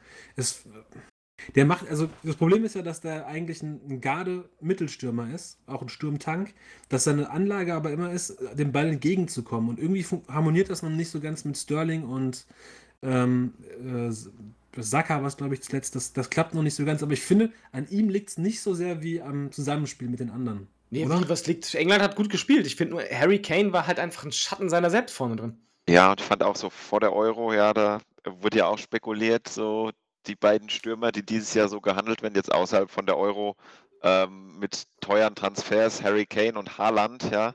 Und ähm, das, was Harry Kane bisher gezeigt hat, das war, ja, man, man, hat- man hat halt sehr, sehr viel von ihm erwartet und vielleicht ist es auch äh, im System nicht auf ihn, auf ihn abgestimmt oder so, oder das passt noch nicht, aber ähm, ja, ich weiß nicht, ob es eine Riesenenttäuschung ist, aber er hat jetzt noch nicht besonders überzeugt, ja. Wenn das so die Kategorie ist, dann könnte man auch Gündogan zum Beispiel sagen, der ja einfach eine, eine überragende Saison gespielt hat und der jetzt in Deutschland noch gar nicht so sein Stempel Ja, der wird vielleicht auch anders im, im Spiel eingesetzt als vom, vom Guardiola, ne? ist Das kann man halt, auch bei Kane sagen über, über England und Tottenham, ne, dass er da vielleicht anders eingesetzt wird. Deswegen meine ich ja, ich, ich, ich glaube, Harry Kane, es ist jetzt nicht so, dass der ähm, verkrampft oder so, es, es harmoniert einfach noch nicht so.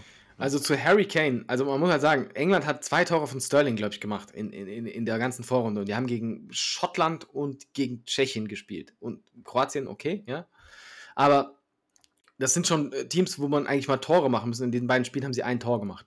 So, und, und dann sind die angetreten mit äh, Sterling, Kane und ich weiß nicht, wer, wer, wer rechts gespielt hat im ersten Spiel. Äh, ich glaube, ähm, ähm, Mount war noch vorne dabei. Ähm, Ja, stimmt, bevor er jetzt in Quarantäne muss, ja. die Dreierkette dahinter. Mount, Sterling und, oh, ich weiß nicht mehr, wen sie gesehen haben. Ist ja egal. Auf jeden Fall, es ist schon kein schlechter Angriff. Und da, da ist Harry Kane halt einfach am nächsten, negativsten erstmal aufgefallen, weil er halt einfach zu keinem Tor was beigetragen hat, während er eigentlich dafür bei, bei Tottenham wirklich am Fließband äh, das gemacht hat. Und ähm, klar hat er auch nach hinten mitgespielt und war da vielleicht auch wertvoll, aber ich, ich sag mal einfach so von der Erwartung, die ich an, an Harry Kane bei so einer Euro-Stelle in so einer Gruppe, wo England ein Mitfavorit ist, ähm, da ist das schon verdammt enttäuschend. Und ähm, dagegen Türkei zum Beispiel, da, da habe ich keine Erwartungen an dieses Team gehabt. Ja. Und, Trotz ähm, der guten Qualifikation, die sie gespielt haben? Nee, in der Gruppe Trotz dem Fakt, dass sie tatsächlich nicht. Frankreich geschlagen haben, kurz vor dem Turnier? Ja, was heißt Also kurz vor man dem schon- Turnier? Weißt du, das Ja. ist diese, diese, diese Spiele kurz vorm Turnier. Da weißt du immer nicht, weißt du, da hat Frankreich vorher einen Laktattest über 35 Kilometer gemacht. Da, klar haben die dann scheiße gespielt.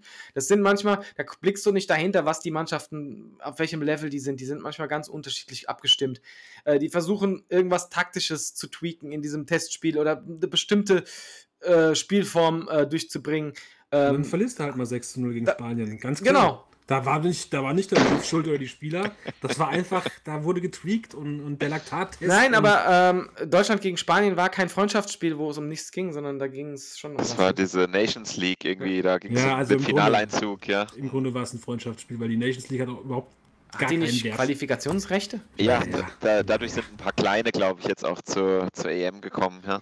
Ja, Schottland, ne? Aber zu Groß Gündogan, muss ich sagen, also du hast nur Gündogan genannt, ist, äh, das ist einfach was, was Taktisches, finde ich. Weil ähm, Deutschland, wenn die vorne drin stehen, ähm, da, da, werde ich verrückt tatsächlich, weil hinten die drei äh, äh, Innenverteidiger können, zumindest zwei von denen, das Spiel fantastisch machen. Äh, gegen Ungarn wurde Ginter auch noch dazu gezwungen. Und dann hast du äh, im Prinzip dann eine Riesenlücke zwischen diesen beiden, die das Spiel machen, und dem Sturm. Und da dr drin steht dann ein Gündogan und ein Groß abwechselnd. Und ob die jetzt den Pass an dem vorbei nach außen auf Gosens und äh, Kimmich spielen oder direkt zu denen nochmal und die legen den dann ab, äh, ist egal. Die sind einfach nutzlos. Und da, da bin ich die ganze Zeit schon dafür, dass daneben jetzt, wie heißt dieser junge Petri da von uns? Ich weiß, ich kenne den überhaupt nicht. Der, der kommt da einfach mit 18 in irgendein Team. Der Musiala. Ja. Der, der, der, so einer oder der Goretzka, die halt neben einem Groß, ich, mein, ich sag ja nicht, dass Groß wertlos ist, der ist bei Standards oder seine Pässe sind gut, ja.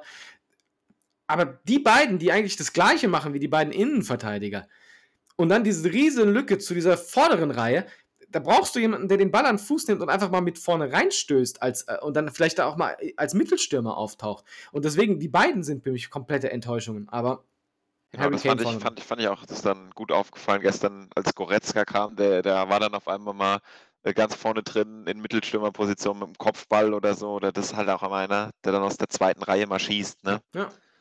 Ist für mich absolut geeigneter, sagen wir neben Groß oder Gündogan. Mir ist egal, wer von beiden dann spielt. Die machen das beide schon gut. Ja. Ähm, aber die beiden nebeneinander ist einfach ein, ein verlorener Spieler, habe ich das Gefühl. Zumindest nach vorne, nach hinten, keine Ahnung. Wobei man ja nicht unterschätzen darf, dass Gündogan eigentlich auch ein relativ torgefährlicher Mittelfeldspieler ist. Ja, Gerade aber dazu der müsste er ja mal Saison, ne? irgendwo an einer Position auftauchen, wo er torgefährlich werden kann. Aber die beiden, du musst es mal gucken, wenn, wenn, wie, ob sie jetzt gegen England genauso spielen. Deutschland hat den Ball und sie lassen sich immer fallen. Sie gehen nicht nach vorne, sie gehen immer nach hinten. Und dann stehen sie fast Hummels oder Rüdiger auf den Füßen. Naja, aber du musst, es gibt ja, also klar, in dem Moment guckt man, Deutschland hat den Ball, wir sind in der Offensive, aber es gibt ja sowas wie eine Absicherung.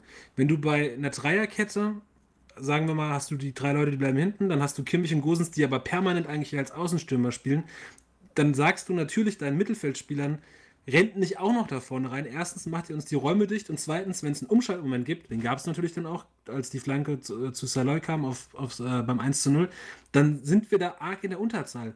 Deswegen, du, äh, also im Grunde ist das schon richtig, nur wie du schon sagst, das sind die falschen Spieler, um abzusichern, weil ihre Qualitäten eigentlich viel zu groß und zu wichtig sind vorne, um, um da hinten rumzupimmeln. Ich finde trotzdem, dass, dass vier Spieler reichen zum Absichern. Weißt du, was ich meine? Und, und du hast halt jetzt fünf. Und, und das ist einer zu viel. Genau der, den ich meine. Ja, Deswegen, deswegen hättest du den einen von der Doppel-6 eher so auf der 8 mit Der kann auch eine 6 vorne, sein, ne? aber ja. das muss einer sein, der, der mit dem Ball am Fuß auch mal läuft oder auch mal vorne reinsticht, weil wir eh keinen Mittelstürmer haben. Bevorzuge ich Goretzka, weil der auch mal die Birne hinhalten kann, weil er einfach 3,80 Meter groß ist und Muskeln hat wie Hulk, ja. Ist das mittlerweile so? Ja, ja der, der Leon hat während dem ersten Lockdown daheim busy äh, unter der Langhantel gelegen, ja. Ja, der ist schon ein guter Ochse, ey. Der, Ja, hat, der, hat wenig, äh, der hat mehr als nur einen halben Liter gerissen. ja, das stimmt, ja. Nee, und deswegen, also das ist wirklich, was ich am deutschen Team krass kritisieren kann. Und ähm, Topspieler für mich, ähm, ja, weiß nicht, würde ich, würd ich vielleicht sogar. Spinazzola. Würde ich vielleicht sogar mit äh, Lukaku gehen. Spinazzola hat, hat die ersten beiden Spiele brutal gespielt, im dritten hat er, glaube ich, gar nicht gespielt.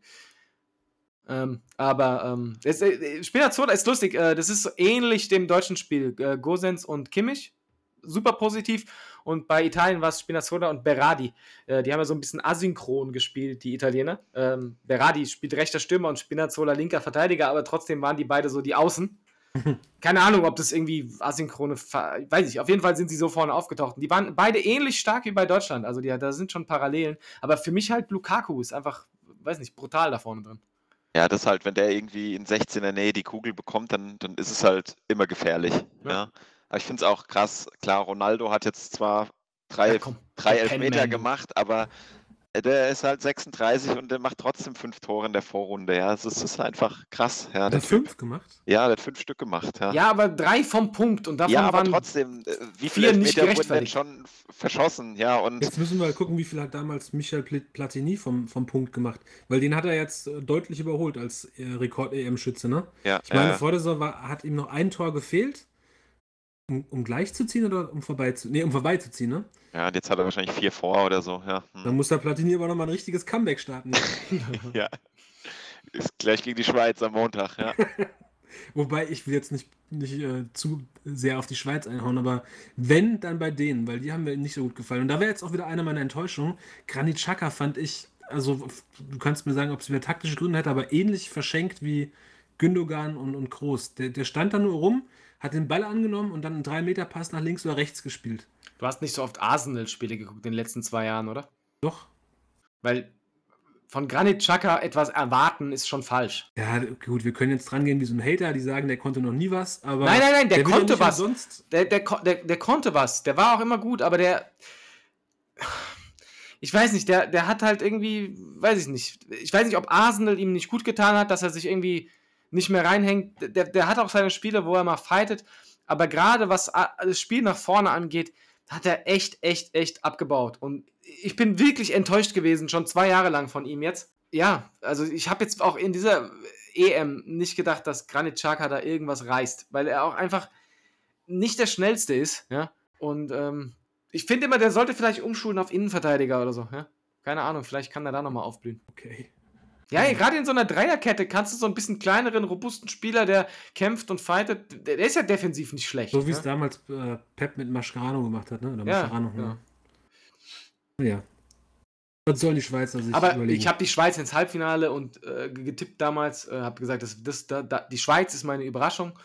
Und ähm, ich muss schon sagen, die waren schon echt dünn. Also, also War halt von der schwachen Gruppe profitiert, ne? ja. Hm. Und selbst das nur als Dritter, ne? Ja. ja.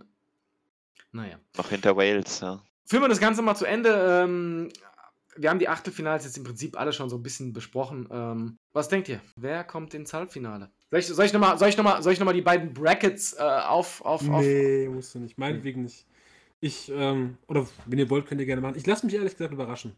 Ich, Also ich, ich, ich drösel es einmal kurz auf. Komm, der, der sportliche Teil muss ja schon einmal so ein bisschen äh, hier abgeleistet werden. Also wir haben ähm, die Kandidaten auf der einen Seite sind Kroatien, Spanien, Frankreich, Schweiz, Italien, Österreich, Belgien, Portugal. Und ähm, ja, da spricht vieles für Spanien, Frankreich, wo sich Frankreich durchsetzen wird, meiner Meinung nach. Ich weiß nicht, ob ihr da mitgeht. Ja, ich hab, bin äh, bei, bei Frankreich. Ja. Also für mich spielen da Frankreich gegen Belgien. Ich glaube, die Mhm. Italiener werden stolpern im Viertelfinale gegen. Belgien. Und die Niederlande wird ins Halbfinale kommen. Ja, und jetzt mache ich es mir einfach, der Sieger aus England und Deutschland. Ja. Wenn ich mich festlegen muss, ich glaube trotzdem, dass es die Deutschen schaffen gegen England. Ja. Ich glaube auch, Deutschland hat es drin gegen England. Und ich glaube nicht, dass sie im Halbfinale auf Holland treffen. Okay, was? Wirklich? Meinst du nicht? Nee? Meinst du, die, die verzocken's? Weil ich habe irgendwie, weiß ich, irgendeine Überraschung muss doch irgendwo passieren. Eben gerade habe ich noch keine gesehen und es ist Ja. die letzte, die bleibt. Also, Überraschung bei Default. So, Niederländer, ihr müsst jetzt leider versagen. Ich, Wir brauchen ein bisschen äh, Unterhaltung hier. ich fand jetzt auch Holland tatsächlich auch so ein Team, die waren wirklich, ich würde fast sagen, in der schwächsten Gruppe. Mit Österreich, Ukraine, Nordmazedonien. Ja, Und, und die haben wirklich, also ich meine, jetzt gegen Ukraine haben die da auf einmal diese zwei Gegentore bekommen, wo man fragte, hui, was ist denn hier los? Ja? Ja, das Spiel war eigentlich schon gelaufen, ne? Und auf einmal äh, haben sie sich hier einen Sonntagsschuss und einen Freistoß reinhauen lassen, ne? Und ähm, gegen Österreich, das war auch kein äh, dominantes Spiel, Ja, da sag war ich halt mal am so. Anfang dieser Elfmeter, ne? Und, und genau gegen diese Mannschaften, äh, da musst du jetzt erstmal gegen Tschechien und danach gegen Wales, Dänemark gewinnen. Und die drei Teams, weiß ich, die haben mir schon über Strecken sehr, sehr gut gefallen. Und wieso soll nicht einer von denen äh, ins Halbfinale kommen? Und deswegen sage ich, Deutschland schlägt England und trifft nicht auf Holland. Und auf der anderen Seite sehen wir, wie du gesagt hast, Belgien gegen Frankreich war übrigens auch schon mein Tipp vor dem Turnier. Ja, Na gut. Alles klar. Dann haben wir, haben, haben wir gut durchsimuliert wieder mal. Haben die wichtigen Themen des Turniers angesprochen. Ach, fuck, wir haben jetzt vergessen zu sagen, wo die Spiele stattfinden und wie viele dabei sein dürfen. Ich habe es noch nachgeschaut. die einzige Kapazität, die sich ändert, ist Wembley, aber erst ab dem Halbfinale. Dann dürfen sie auf äh, 60.000 aufstocken von 22.500. Was soll schon schiefgehen? Ja. Verlieren wir schon irgendeinen, ähm, irgendeinen Ort? Nee, ne? Im Achtelfinale sind alle nochmal dran. Nee, ich glaube, alle sind auch nicht mehr dabei. So ist jetzt überschlagen, aber weiß jetzt nicht. Wir fügen das nochmal äh, in den Show Notes. Ist ja egal, ne? Aber ähm, bla. Was war euer Lieblingsstadion? Das will ich jetzt noch hören, bevor wir aufhören. Komm, so, sag mal so. Wo, wo haben euch die Spiele am besten gefallen? Ich bin ja so ein Stadion-Nerd. Damit, das eine, ähm, das mit dem Rasen da. Da, wo die ich hasse zwei dich. Tore standen. Also ich, ich, muss ja schon sagen, also unabhängig jetzt von diesem Dänemark-Hype, ich mochte dieses kleine, schicke Wohnzimmer in Kopenhagen voll gerne. Das war ein richtig cooles Stadion, vor allem, weil es voll war und die Biere geflogen sind. Das war richtig Ja, und also, es hat irgendwie in der aktuellen Situation, obwohl das ja auch sehr voll war, nicht so bedrohlich gewirkt wie Budapest, ja. ja das, das natürlich nicht. Ich meine, Budapest war schon krass, weil es voll war, aber ja. ich habe dieses, dieses Kopenhagener Stadion das, mit diesen drei kleinen Tribünen, die waren schön voll. Oben waren die Lounges. Ich habe schon, hab mich, ja, schon, doch, hab mich schon fast eine Dauerkarte diese, rausgesucht. War das ja? mit diesen ja. Glasfronten? Ja, ja. Ja, doch, das fand ich auch super schick. Jetzt, wo du sagst, stimmt. Ja, das war, das war richtig schön. Ich mochte die Spiele da. Ja, und ansonsten wirken halt äh, große Arenen mit wenig Zuschauern halt ein bisschen lame, ja. Aber hatte ich nicht das Gefühl, ich fand das gerade am Anfang, fand ich äh, dieses Stadion, wo nur so, so eine Teilauslastung war, das war so ein schöner, schöner Übergang von, wir hatten jetzt die ganze Zeit nichts, wir kehren langsam wieder zurück und dann kam bei den Fußballspielen so eine angenehme Wimbledon-Stimmung auf. Da wurde immer so ein bisschen Dirty Love und dann waren wieder alle ruhig. Und dann wurde wieder gespielt und dann gab es wieder eine gute Szene. Man muss die, die Spieler auch erst wieder langsam daran gewöhnen, ne? nicht von gar keine Zuschauern auf einmal äh, ja. äh, 60.000. Ja? Deswegen Aber kam erst Budapest in Gruppe F mit 67.000. Ja, genau, ja. Na gut, hat mich sehr gefreut. Ähm, nochmal so über die Euro zu reden. Ich, hab, ich dachte ja, das, nach, dem, nach dem Start wäre es das gewesen. Aber die Stammtischgespräche fehlen mir noch so ein bisschen. Ja, Stammtisch, aber die Cave-Gespräche fehlen mir noch so ein bisschen, dass man mal so ein bisschen fachsimpeln kann zwischendurch neben dem ganzen Gechatte, was da so abgeht. Deswegen hat es mich gefreut. Ähm, War eine gute Session. Ich bin jetzt ein bisschen lost tatsächlich, weil es ist acht Minuten vor acht. Heute Abend ist kein Spiel mehr und ich habe keine Ahnung, was ich machen soll. Aber I ja. don't have any purpose. Deswegen war eine gute Session.